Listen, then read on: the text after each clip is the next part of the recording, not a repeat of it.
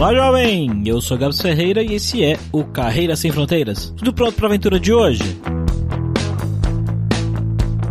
A Clarissa descobriu que queria morar fora depois de fazer um intercâmbio para Inglaterra e lá parecia ser um ótimo destino. Infelizmente, veio o Brexit e ficou um pouco mais difícil se mudar para lá, mas o namorado dela já tinha morado um tempo na Alemanha. Para ele parecia um ótimo lugar. A Clarice então topou o plano dele e foi para lá. No início as coisas não foram fáceis, ela teve bastante dificuldade com o alemão, mas procurando no mercado de trabalho, ela descobriu uma empresa que fazia uma coisa muito bacana, que era organizar eventos de jogos e trabalhar com games em geral. E ela falou: "Putz, parece ser um lugar bacana de trabalhar". Ela começou a pesquisar e tinha várias vagas para gerentes de projetos, que é o trabalho que ela faz. E ela começou a meio que stalkear a empresa, stalkear as pessoas que trabalhavam lá para descobrir como que era trabalhar lá dentro. Começou a mandar currículos para a empresa com frequência. No final as pessoas já meio que conheciam ela e ela conseguiu o emprego que ela tanto sonhava lá dentro. Ela já tá lá na Alemanha, em Colônia faz um tempo. E bom, vamos ver qual é a perspectiva de vida dela lá. Essa é história muito bacana aqui mais uma vez no podcast.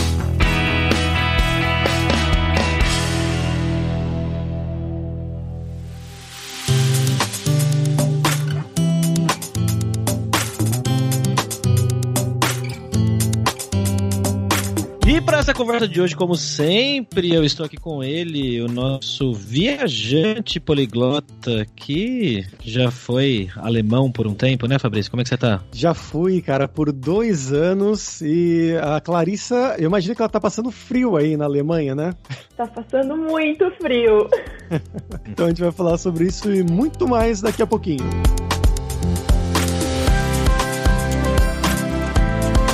Bom, galera, como sempre, só o nosso jabazinho inicial aqui que o podcast Carreira Sem Fronteiras é oferecido pela Alura Língua, cursos online de idiomas, que eu, Fabrício Carraro, ajudei a desenvolver com métodos que eu utilizei e utilizo para aprender idiomas como francês, italiano, russo, polonês, grego, alemão e assim por diante. E lembre-se que o ouvinte do Carreira Sem Fronteiras tem 10% de desconto em todos os planos, para você estudar todos os níveis de inglês e espanhol com a gente pelo mesmo valor. Então vai lá em aluralingua.com.br barra promoção barra carreira e comece a estudar com a gente hoje mesmo.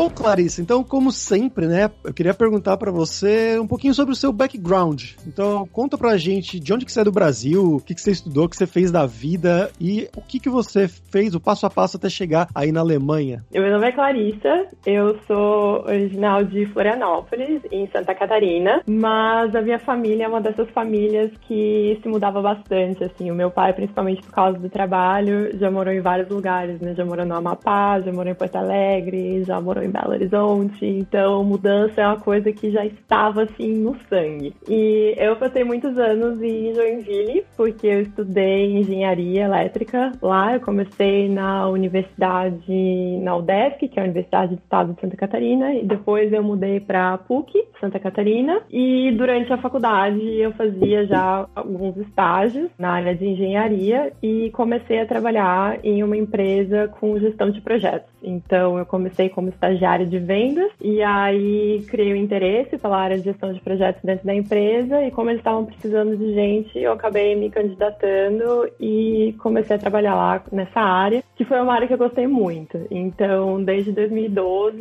eu trabalho com isso, me especializei nessa área. No final de 2011, eu fui morar na Inglaterra, fiz intercâmbio, porque queria aperfeiçoar o meu inglês e depois que eu voltei, eu passei por uma grande desilusão assim, na verdade. Porque na Inglaterra era muito fácil de viajar para vários lugares, eu conheci muitas pessoas legais, mesmo a Libra, no preço que estava naquela época, eu já achava muitas coisas mais baratas do que a gente tinha no Brasil e tal. E aí começou uma ideia de talvez voltar. E aí, em 2013, o meu namorado, na época, ele veio para Alemanha fazer o estágio obrigatório da faculdade. Então, ele ficou um ano morando aqui, trabalhando na Alemanha. E aí, quando ele voltou pro Brasil, que a gente começou essa conversa, né? De, ah, talvez fosse legal morar no exterior, o que, que a gente poderia fazer, para onde a gente poderia ir. E aí começou um pequeno cabo de guerra, né? Porque eu não falava alemão, então ele queria muito voltar pra Alemanha, porque tinha gostado muito da experiência aqui, e eu, por causa do idioma, queria voltar pra Inglaterra. Então a gente ficou um bom tempo nesse debate, e aí em 2016, quando era justamente a época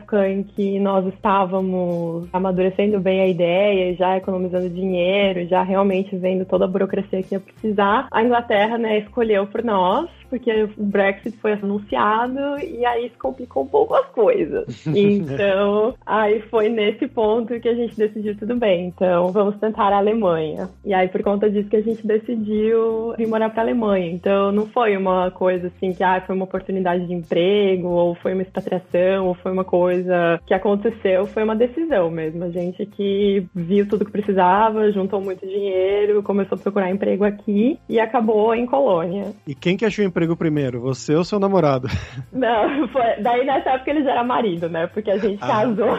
a gente casou antes de vir. E aí ele conseguiu emprego primeiro, porque como ele já tinha experiência de trabalho aqui e também já falava o idioma, né? Já tinha um conhecimento bom do idioma, acabou ficando muito mais simples para ele, porque aqui na Alemanha tem muito essa questão das recomendações, né? As empresas aqui, elas se preocupam muito com carta de recomendação, então se você já tem tenha uma experiência aqui, mesmo sendo um estágio, isso acaba abrindo muitas portas, assim, porque as outras empresas já batem do princípio que você é uma pessoa qualificada. Né? Alguma outra empresa ou alguma outra pessoa na Alemanha já apostou em você alguma vez. Então, por conta disso, acabou sendo mais fácil para ele, mas ele conseguiu a vaga ainda quando estava no Brasil. Então, a gente mandava os currículos por e-mail, né? E a gente decidiu que vinha para cá quando tivesse uma proposta de emprego. Então, quando ele recebeu realmente o contrato da empresa foi quando a gente comprou as passagens e decidiu vir de Malicuia. Isso foi quando exatamente? Ele veio em 2017,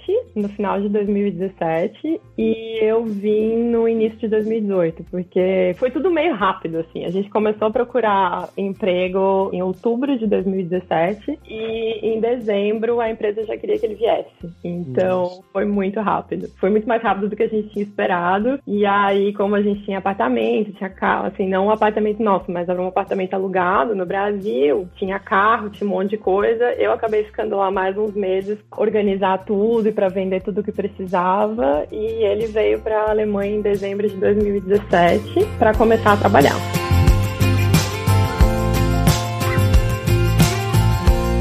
Como é que foi o início da vida aí na Alemanha, Clarissa?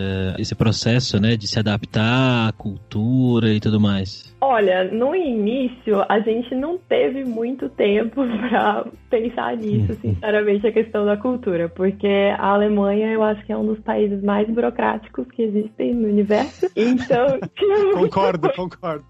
Então tinha muita coisa para resolver e tudo era um processo que a gente não estava familiarizado, sabe? Então tinha toda essa questão de entender como que as coisas funcionavam para daí conseguir resolver tudo que precisava, né? Então, por exemplo, já o apartamento foi um perrengue gigantesco, porque a gente sabia mais ou menos que era difícil conseguir apartamento em cidades grandes como Colônia, mas não sabia que era tão difícil. E aí, por sorte, ali no início, a empresa que contratou ele tinha achado um apartamento pra gente ficar alguns meses, mas até a gente achar o lugar onde a gente está hoje foi super complicado, porque eles pedem. Existe aqui a chamada chufa, que é como se fosse um atestado de crédito, dizendo que você é um bom pagador, né? E é para uhum. você alugar imóvel, você precisa disso. Ah, é o SPC, tipo Serasa? Isso, exatamente, Serasa, era esse nome que eu tava tentando lembrar. E aí a gente não tinha histórico de crédito aqui, né? Porque a gente nunca morou aqui, nunca comprou nada aqui. Então toda vez que a gente ia alugar um apartamento, eles olhavam pro nosso, digamos, a nossa papelada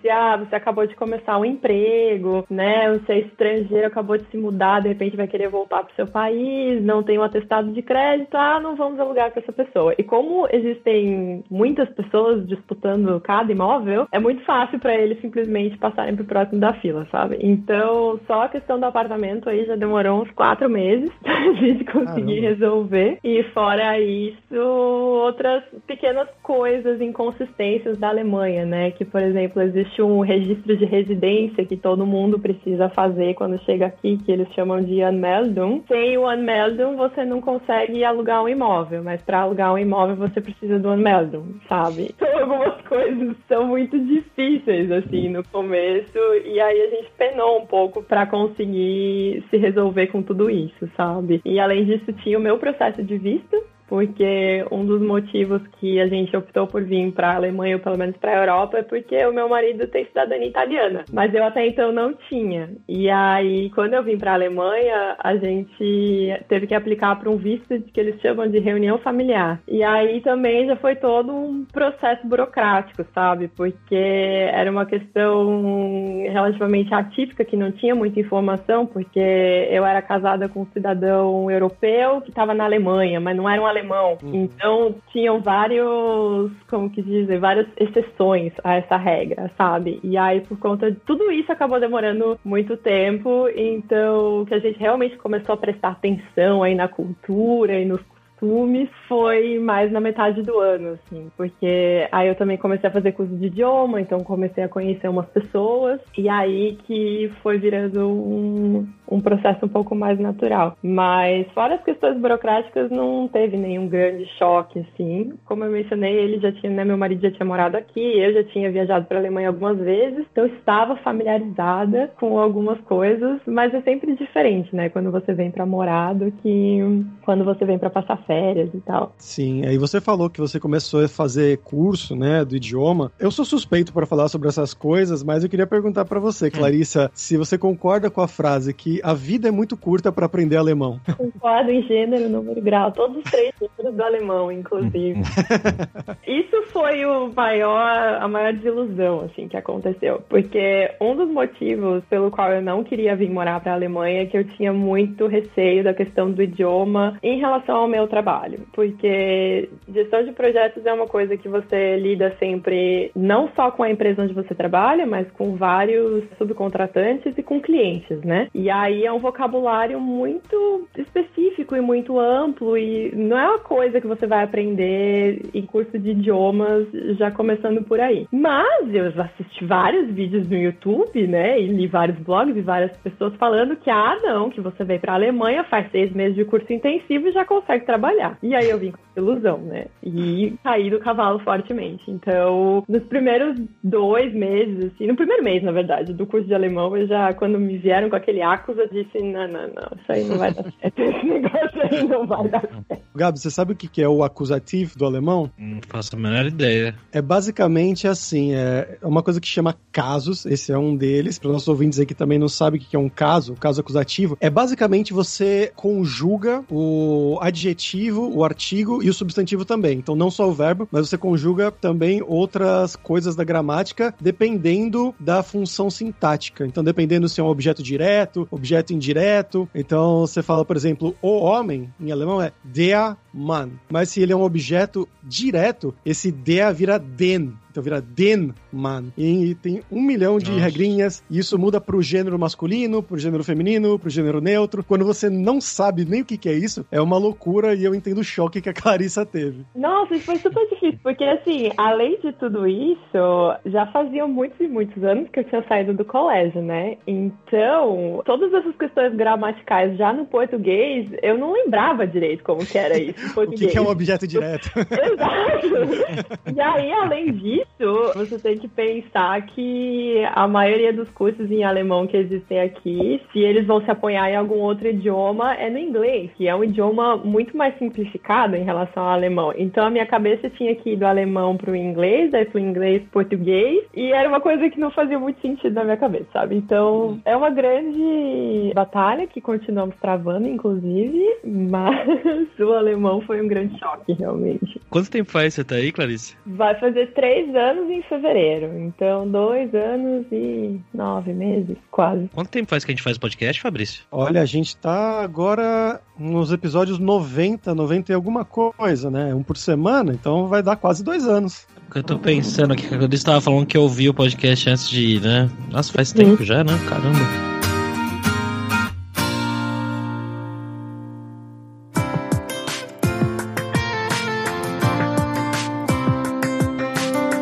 Você começou a fazer o curso, né? Começou a se desiludir. E aí, nesse meio tempo, você já estava mandando currículo ou você estava focando só na língua? É, na verdade, o que aconteceu é que eu comecei focando no alemão e aí depois que eu tive esse susto, eu comecei a olhar o que, que tinha de vaga na minha área e qual era o nível de alemão que pedia, sabe? Ou, ou, se tinham opções de trabalho na minha área em inglês. E aí, o que eu descobri é que, assim, em gestão de projetos na área de engenharia, eu não achava quase nada, nem as, os anúncios de vaga eram em inglês, sabe? Eram tudo em alemão e já uhum. pedia, assim, influência em alemão e pedia uma série de coisas que eu não me encaixava. E para mim era mais importante trabalhar com gestão de projetos em qualquer área do que trabalhar em uma área técnica de engenharia, né? Ou trabalhar com gestão de projetos em engenharia. Aí eu comecei a olhar outras coisas. E eu descobri, para minha sorte, que em Colônia existe um polo da indústria de games muito forte. Não só da indústria de games, mas de também eventos de cultura pop, assim, sabe? Comic Con, Gamescom, todas essas coisas assim, de cosplay, de lançamento de filmes e todas essas coisas,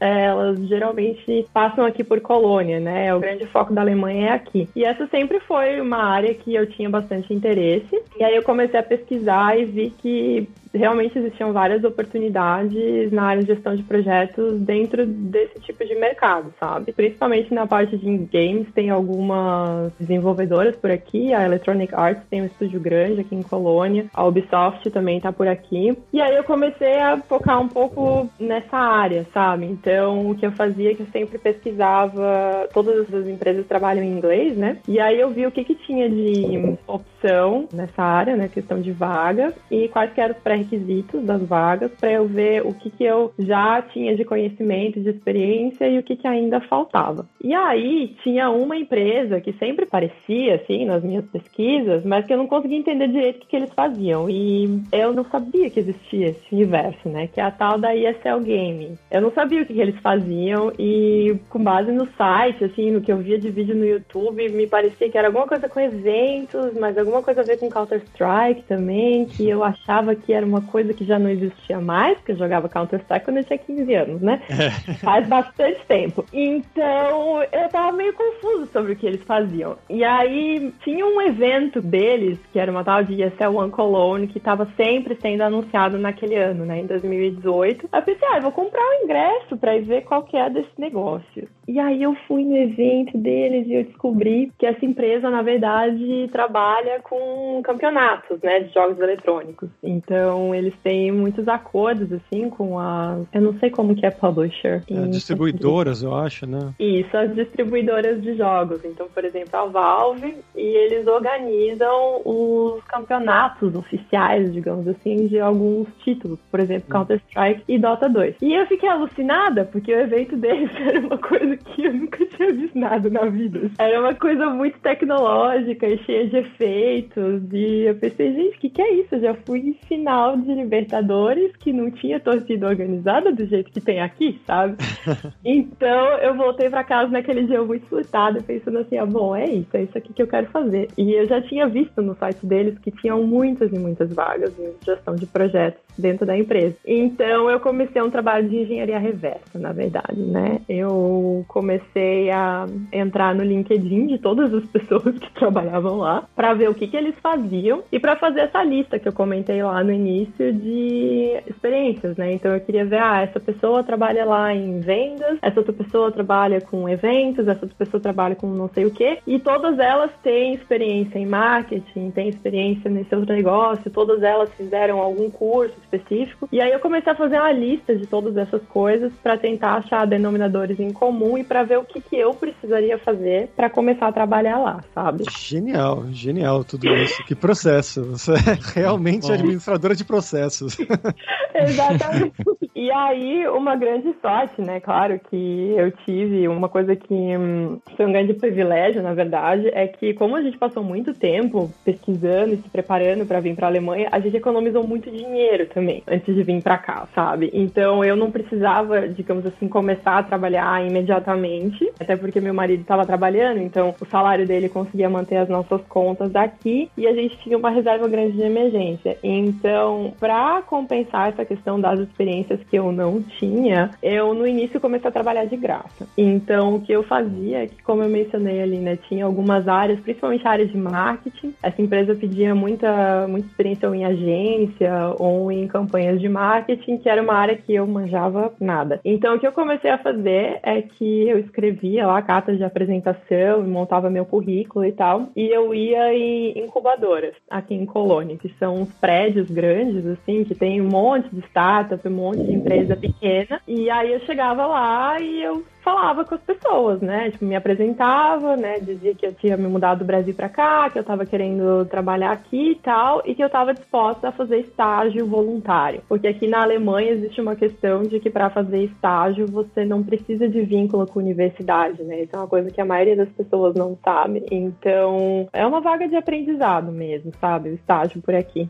Uhum. E aí eu ia nessas empresas e eu falava que eu estava afim de fazer estágio voluntário, me apresentava, porque eu queria aprender. E aí eu passei boa parte do ano de 2018, inclusive início de 2017, fazendo isso, sabe? Às vezes eu fazia estágio de um mês, às vezes eu fazia estágio de três meses, trabalhando meio período, aí trabalhava meio período em uma empresa, trabalhava meio período em outra empresa, e fui fazendo isso para juntar a experiência e para juntar aquelas cartas de recomendação, sabe? Uhum. Que eu mencionei lá no início, que são super super importantes aqui, enquanto aprendendo alemão. Então veja você que era uma grande loucura, né? Aí em 2017, uma dessas empresas onde eu fazia estágio me recomendou para uma. Não era bem uma agência de marketing, mas era uma empresa de software que desenvolvia plugin para marketing digital. Então, plugin SEO, plugin para Google Ads, umas coisas assim. E eles me recomendaram para essa empresa. E aí eu comecei a trabalhar lá. Foi meu primeiro emprego, assim, remunerado, 40 horas, com contrato trabalho ilimitado e todas aquelas coisas aqui na Alemanha. E aí fiquei um tempo trabalhando lá, enquanto comecei daí realmente a mandar currículo para a ESL. Então toda vez que eu via uma vaga assim na área de gestão de projetos, ou dentro da parte comercial ou dentro da parte de eventos, eu mandava um currículo para lá. E não foram poucos currículos, foram assim hum. alguns currículos. Então, depois de alguns meses, o RH deles começou a me mandar uns e-mails assim dizendo: "Prezada Clarissa, nós nós recebemos seu currículo de novo e já temos as suas informações do nosso banco de dados. Assim que abrir uma oportunidade, nós vamos entrar em contato com você. E isso aconteceu no ano passado. Então, em 2019, o RH da ESL entrou em contato comigo, dizendo que tinha aberto uma vaga dentro da parte comercial e se eu estava interessada em ir lá para fazer uma entrevista. Então, foi assim que eu acabei na vaga que eu tenho hoje. Caramba. E foi difícil essa entrevista? A primeira primeira entrevista não foi muito, porque os processos aqui na Alemanha geralmente eles são assim: você faz primeiro uma entrevista com o RH, né? Aí o RH faz um, digamos, uma avaliação. Aí depois você tem uma primeira etapa com ou alguém da equipe com quem você vai trabalhar, ou com o gestor da equipe. E aí, por último, é uma etapa com todo mundo junto, onde eles realmente discutem daí o contrato e as condições e tal e tal. Nessa primeira entrevista do RH, a gente, na verdade, fez uma ligação super rápida, porque a moça que entrou em contato comigo, ela falou assim para mim: tu mandava tantas cartas de apresentação a cada mês ou a cada dois meses que eu sinto que eu fui acompanhando tudo que você estava fazendo. porque eu mandava uma, eu mandava uma candidatura para uma vaga e daí eu falava, né? Ah, estou atualmente trabalhando com isso, isso, aquilo, estudando esse, esse outro outro negócio. Aí dois meses depois eu mandava outra candidatura que daí já dizia, olha, eu terminei aquele curso, sabe? Eu terminei aquele outro negócio. Então foi uma chamada super rápida, assim. Tipo, ela me ligou, na verdade, mais para falar sobre a vaga em si, o que que era, né? Qual que era a descrição do cargo, qual que era o tamanho da equipe, como que funcionava e tal, para ter certeza que eu realmente tinha interesse de trabalhar com aquilo, porque era, digamos assim, 50% gestão de projetos e 50% pós-venda, né? Então era meio que para explicar um pouco também da cultura de trabalho deles e tal. E aí depois dessa primeira chamada, aí eu passei para a segunda etapa, que foi a entrevista mesmo com o VP da minha área hoje. Não foi uma entrevista tão difícil em termos técnicos, digamos assim, mas ao mesmo tempo eles me perguntaram muito sobre o que que eu achava do produto deles, o que que eu entendia do mercado deles, o que que eu achava, digamos, de positivo e negativo nos eventos que eu já tinha ido. Isso tudo em alemão? Não, foi tudo em inglês, graças a Deus. Ah, a empresa trabalha em inglês, o idioma oficial deles é o inglês. Também era uma das coisas que eu tava procurando, né? Porque mesmo hoje eu ainda não me sinto preparada para trabalhar em alemão. Então a entrevista toda foi em inglês. Quanto tempo faz você tá trabalhando lá já? Eu comecei em fevereiro desse ano. Como é que é o dia dia do trabalho? Tem bastante gente de fora também? Você trabalha com alemães? Como é que é? A empresa ela é bem diversificada, assim. Então tem muitos e muitos estrangeiros, tem outros brasileiros, inclusive. A minha equipe especificamente é bem dividida, então tem dois alemães, uma menina da Holanda, eu do Brasil e mais uma outra menina da Suécia. A gente tem um escritório também nos Estados Unidos e outro na Ásia. Então, nosso dia a dia também não é só só aqui na Alemanha, né? A gente tem bastante interface com esses outros escritórios. Firma Transceptor Technology приступила к производству компьютеров «Персональный спутник». E vamos para o nosso momento viajante poliglota com o Fabrício Carrara. Acabou de dar um trovão aqui, vocês ouviram? Ouvi. é Thor me chamando junto com você, Gabs. E aí, Fabrício, o que, que você tem pra gente hoje aí? Hoje, então, eu queria falar sobre uma coisa, porque Colônia, né, que ela é uma Köln, é uma cidade que ela é muito, muito, muito famosa por causa do carnaval. Sabia dessa, Gabs? Nossa, não, fazer a menor Cara- ideia. Uma das últimas coisas que eu ia pensar é associar carnaval com alemão, mas vai lá. É, então, o carnaval de Colônia é o mais famoso, um dos mais famosos da Alemanha da Europa, até, na verdade, pra falar, indo mais a fundo, né? Tem o carnaval de Veneza, que é muito famoso. A gente ouviu falar, numa das últimas entrevistas com o pessoal na Croácia também tem um carnaval muito famoso, na Rijeka. Na Alemanha, isso seria em Colônia. E eu sinto informar que eu nunca fui a Colônia. Eu tenho vergonha de falar isso, porque morando dois anos na Alemanha, eu visitei pouquíssimos lugares dentro da Alemanha. É sempre aquela coisa, é tipo, ah, é aqui, eu vou ter tempo de ver depois. E aí eu ia pra outros Uhum. países, pra outros lugares e nunca viajava dentro, quase nunca viajava dentro da Alemanha mesmo. Por isso eu não cheguei a conhecer Cannes, mas era um lugar que tava no meu top assim, né, de ir tanto pra conhecer a cidade, que dizem que é muito bonitinha, mas também de conhecer o carnaval, né? E eu queria deixar esse pedaço no momento viajante poliglota pra Clarissa mesmo explicar um pouquinho pra gente como é presencialmente esse carnaval de Colônia, se você viveu, você foi ver esse carnaval, você participou, é pegação É na uma- rua, tem é pessoal uma sem roupa. loucura. É uma loucura. É, uma- é a coisa mais estranha. Bom, primeiro que o carnaval acontece na mesma época do carnaval no Brasil, em fevereiro. E é frio, né? Em fevereiro. Então já é uma coisa muito estranha. Porque o que acontece é que as pessoas elas se fantasiam, mas elas se fantasiam de um jeito que pra mim parece mais Halloween do que carnaval. Porque eles se vestem, sabe, de piloto da Força Aérea, se vestem de palhaço, se vestem é, é, com umas fantasias desse tipo. E aí todo mundo sai na rua, desde manhã cedo, começa a tomar muito álcool pra vencer o frio. Então eles ficam o dia inteiro na rua, fazendo um tour de bar em bar, né, no caso. Então indo de um bar pro outro, bebendo e cantando as músicas de carnaval que são típicas aqui de Colônia. Então é uma experiência muito esquisita. Mas eu, no primeiro ano que eu estava aqui, eu levei um susto, né? Porque eu não sabia que existia toda essa cultura e aí ninguém me avisou. Então, quando chegou o carnaval, eu pensei, gente, o que, que tá acontecendo nessa cidade? E aí, no ano seguinte, aí a gente realmente foi em algumas festas, principalmente porque, hum, como eu falei lá no início, existe o problema dos apartamentos, né? De conseguir imóvel aqui em, em Colônia e tal. E aí aí existe muita república ou muita residência estudantil. E aí todos esses lugares fazem festas muito legais de carnaval que é uma dica boa para quem é novo na cidade frequentar essas festas de república, porque são lugares muito legais para conhecer pessoas. Então eu fiz vários amigos no carnaval em várias festas de república. Excelente. Hum. e você falou, né, que no seu time, por exemplo, tem alemães, tem pessoal da Holanda, da Suécia, e agora você está falando também que no carnaval você fez muitos amigos, e eu queria puxar esse tema das amizades, né, porque a gente sempre tem aquela impressão, ah, alemães são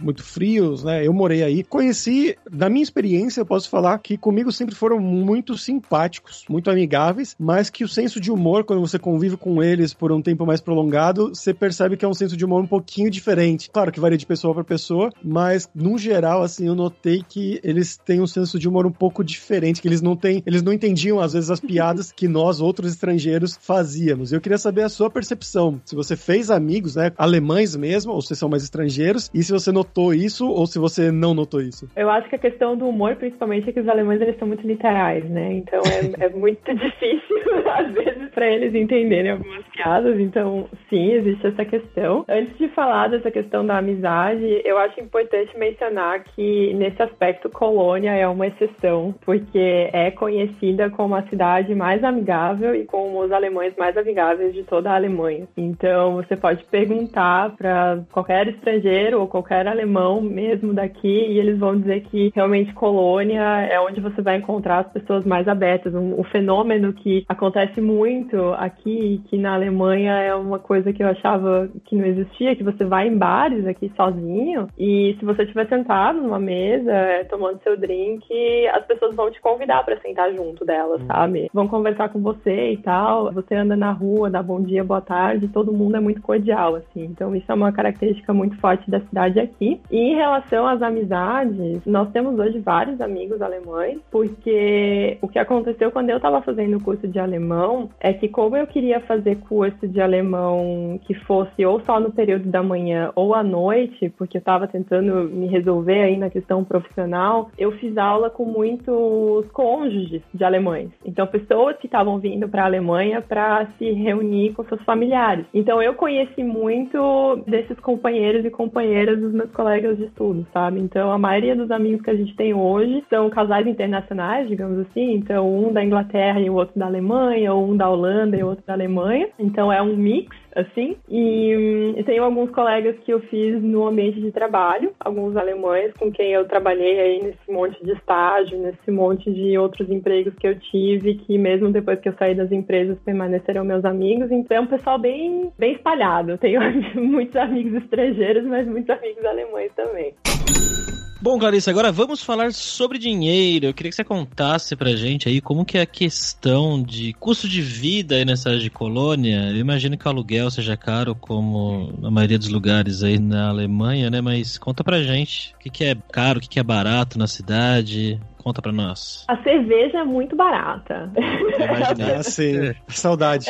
é a coisa mais barata que você vai encontrar por aqui. Mas, de forma geral, eu acho o custo de vida aqui em Colônia bem razoável, digamos assim, pro tamanho da cidade. Porém, a questão do aluguel realmente é um problema, né? Paga muito caro o metro quadrado por aqui. Por isso que é tão comum que o pessoal divida apartamento, né? Porque facilmente um apartamento assim de 50 metros quadrados quadrados, você vai pagar 900 euros o aluguel. É bastante caro, porém eu acho que o salário na Alemanha é muito compatível assim com o trabalho que se faz, sabe? Quando é para falar dessa questão de dinheiro, eu gosto muito de falar sobre horas de trabalho, porque na Alemanha é muito comum que o dinheiro ele seja apresentado como salário por hora de trabalho, sabe? Então eu sempre gosto de incentivar que as pessoas façam uma avaliação de quantas horas você precisa trabalhar para fazer cada coisa ou para comprar cada coisa, ao invés de ficar dizendo assim, ah, o aluguel custa tanto, e uma noite no restaurante custa tanto, e uma balada aqui custa tanto, sabe? Principalmente com o euro no valor que tá, eu acho um pouco difícil de fazer essa comparação. Então, por exemplo, o salário mínimo na Alemanha, né, que se fala agora, tá atualmente em 9,20 euros por hora de trabalho. Então, eu acho hum. que vale muito a pena, claro, dependendo da sua área, principalmente da sua experiência, você vai ganhar muito mais do que isso, né? Como eu disse, é um salário mínimo. Mas aí eu acho que vale a pena você parar para pensar que, por exemplo, para ir no mercado né, uma semana, para fazer compras no supermercado que vão durar uma semana, você vai gastar aí uns 50 euros. Então é mais ou menos 5 horas de trabalho que você precisa para pagar suas compras de uma semana inteira, sabe? E aí esse é o tipo de pensamento que eu incentivo que as pessoas tenham, principalmente a questão de eletrônicos também. Eu acho que quando entra nesse quesito fica muito mais gritante. Por exemplo, eu queria comprar aqueles fones da Apple que já são super caros por natureza. Aí eu pensei, vou olhar no Brasil quanto que custa, porque dependendo, né, com o real, eu acho que de repente acaba ficando mais barato lá. E eu quase caí da cadeira quando eu vi o preço em reais, porque eu acho que era, nem sei exatamente quanto que era, mas era mais de dois mil reais. Sendo que aqui você vai pagar 150 euros, sabe? Por isso que eu acho que faz mais sentido fazer essa relação aí do, do custo do seu trabalho, do preço do seu trabalho e o custo das coisas, do que ficar fazendo uma conversão literal, digamos assim. Faz todo sentido um mesmo. bom jeito de pensar. Especialmente com o euro e o dólar tão variantes, né? Tão sem parar do jeito que eles estão, né? Crescendo de 4, vai para 6,5, depois volta para 6. Tá uma loucura. então, ah, se bastante... vocês quiserem um exemplo assim que eu gosto muito de dar, e talvez seja um pouco mais mundano, eu gosto de usar o desodorante, porque o desodorante ah. aqui custa 95 centavos e no Brasil custa 18 reais. sabe? E é uma coisa muito básica, entendeu? É, tem umas coisas assim que são bem bizarras, realmente. Ok, we had a problem here. Uh, Houston, we've had a problem. Oh, no!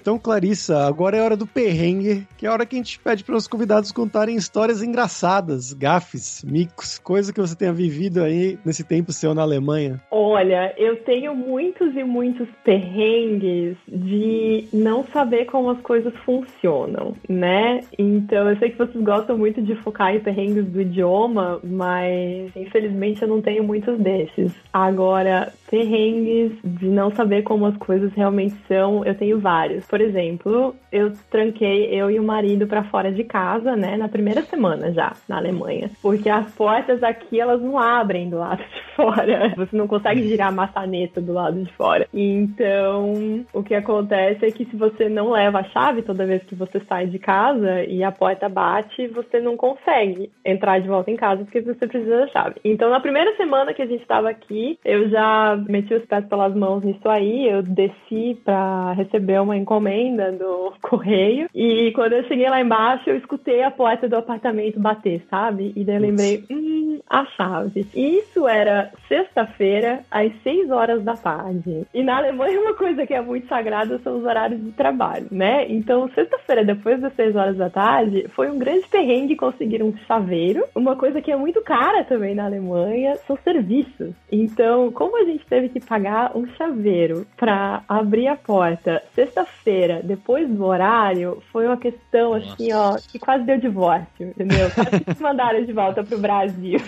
naquele dia, porque foi assim, eu acho que foi 450 euros, alguma coisa assim.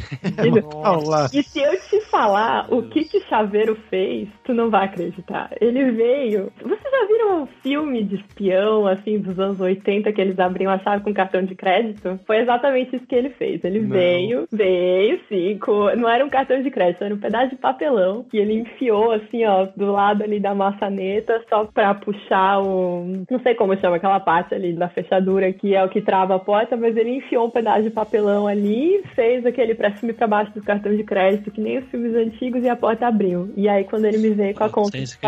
Um minuto depois.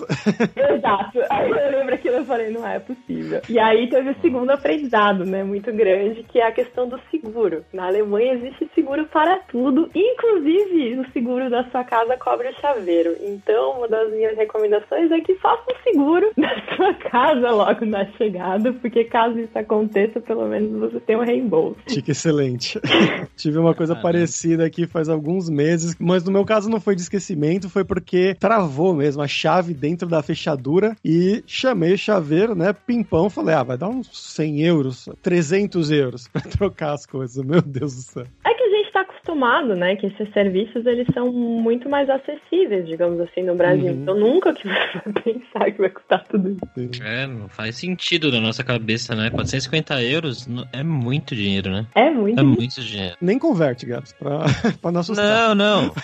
É muito dinheiro. É muito dinheiro. 450 Dá... reais já seria caro, né? Dá quantas horas de trabalho, Clarissa? Ah, deixa eu pegar uma calculadora aqui. 48,9 horas de trabalho. Olha aí, uma dá mais de uma semana. Inteira. É uma semana de trabalho para um minuto de experiência no chaveiro, viu? Quem tiver interessado em ser chaveiro na Alemanha, acho que tá aí. Uma, é um bom boa... negócio. bom negócio. É um ótimo negócio.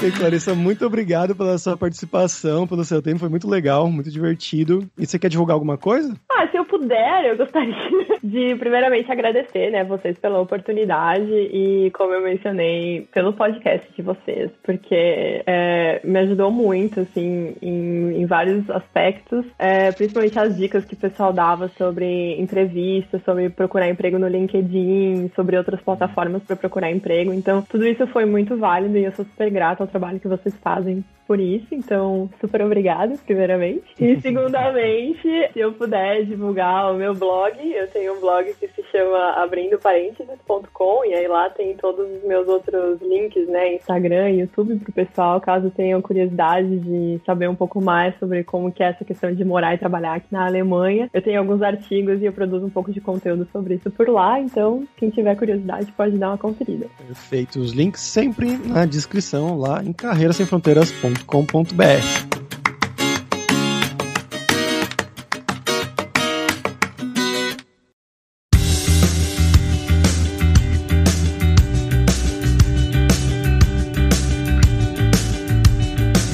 pessoal, por hoje é isso. Dankeschön pela sua audiência. E se você gosta do Carreira Sem Fronteiras, recomende para cinco amigos, para nossa comunidade crescer sempre cada vez mais. E entre no nosso grupo do Facebook, o Carreira Sem Fronteiras, para você ter mais dicas sobre empregos, mercado de trabalho no exterior, tecnologia e também sobre a língua inglesa até o alemão. E não deixe de conhecer a Lura Língua para você forçar o seu inglês e o seu espanhol e dar aquela força, tanto no seu currículo quanto na sua vida profissional. Algo que a Clarissa destacou muito bem durante o episódio, né? Do quão importante foi o inglês para ela conseguir fazer as entrevistas, buscar o emprego, mesmo sem falar o alemão, que é a língua de lá, mas mesmo assim ela conseguiu emprego falando em inglês e trabalhando em inglês. E só lembrando que o ouvinte do Carreira Sem Fronteiras tem 10% de desconto em todos os planos. Então vai lá em aluralingua.com.br barra promoção, barra carreira e comece a estudar com a gente hoje mesmo. Além também, é claro, da alura.com.br que tem mais de 1.200 cursos de tecnologia, tanto nas áreas de programação, de marketing, design, business, que é mais puxado aí para a área da Clarissa, mas também soft skills, curso de como você criar o seu currículo em inglês ou espanhol para mandar pro exterior então com certeza vai ter o curso para você. Então, pessoal, até a próxima quarta-feira com uma nova aventura em um novo país. Tchau, tchau.